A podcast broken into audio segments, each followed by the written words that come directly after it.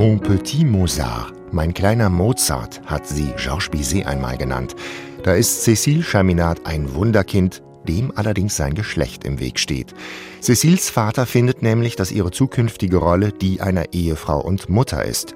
Es bleibt nur Privatunterricht als Option. Cecils erstklassige akademische Ausbildung durch Lehrer des Pariser Konservatoriums kommt sozusagen durch die Hintertür und trägt Früchte. Mit 18 gibt sie ihr erstes öffentliches Konzert, mit knapp 20 debütiert sie als Pianistin in der Salle Pleyel.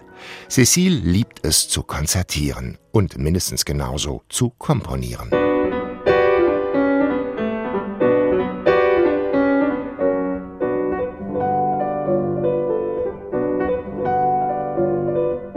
Zu Lebzeiten ist Cécile Chaminade berühmt. Ihre Klavierstücke sind äußerst beliebt. Sie unternimmt Tourneen innerhalb Europas, nach Kanada und in die USA, wo sie sehr geschätzt wird. Aber auch die Franzosen erkennen den Wert ihrer Künstlerin. 1913 wird Chaminade Mitglied der Ehrenlegion. Aber nach dem Ersten Weltkrieg flaut das Interesse für Chaminades Musik ab. Als sie 1944 mit 86 Jahren stirbt, sagt ihr Name den meisten nichts mehr.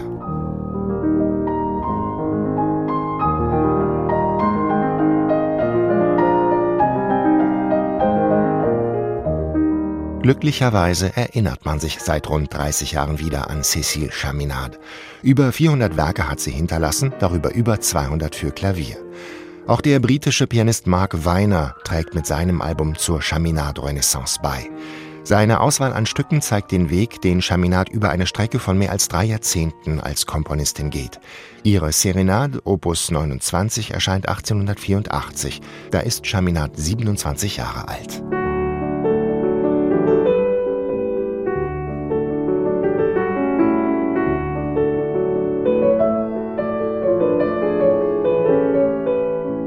35 Jahre später erscheint ihr Stück Au Pays dévasté im verwüsteten Land. Chaminade veröffentlicht es 1919, als sie 62 Jahre alt ist. Es klingt dunkler und mysteriöser.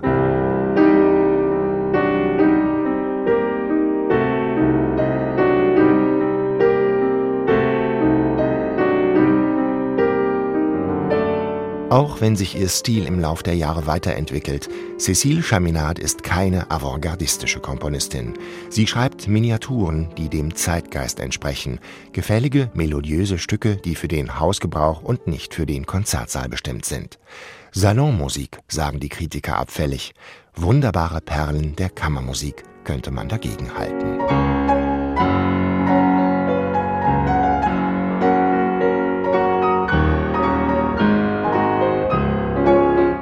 Havanaise, ein Tanz aus Havanna von 1898.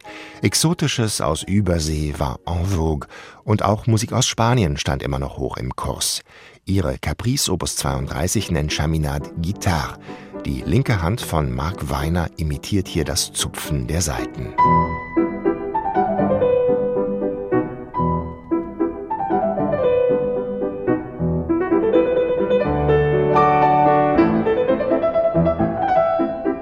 Bemerkenswert sind die sechs Konzertetüden. Cécile Chaminade verlässt hier den Salon und begibt sich mit diesen hochvirtuosen Stücken in den Konzertsaal.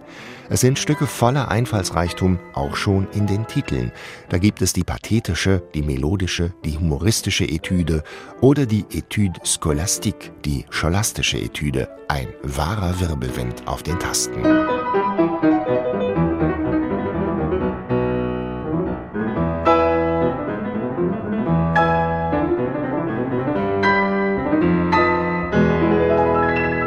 Solchen technischen Herausforderungen ist Mark Weiner mehr als gewachsen.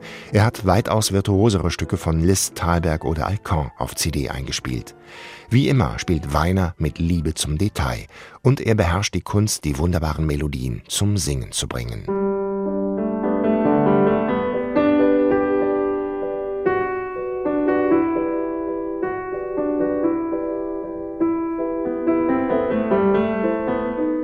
Es gibt kein Geschlecht in der Kunst. Genialität ist eine selbstständige Eigenschaft. Diese wahren und selbstbewussten Worte stammen von Cécile Chaminade selbst. Ihre Werke waren zu ihrer Zeit populär. Dass sie auch heute wieder Beachtung finden, das ist unter anderem das Verdienst von Pianisten wie Mark Weiner. Seine zweite Chaminade-CD ist ein wunderbarer Beitrag zur Wiederentdeckung und Aufwertung der Musik von Cécile Chaminade. Man kann gespannt sein auf die Fortsetzung.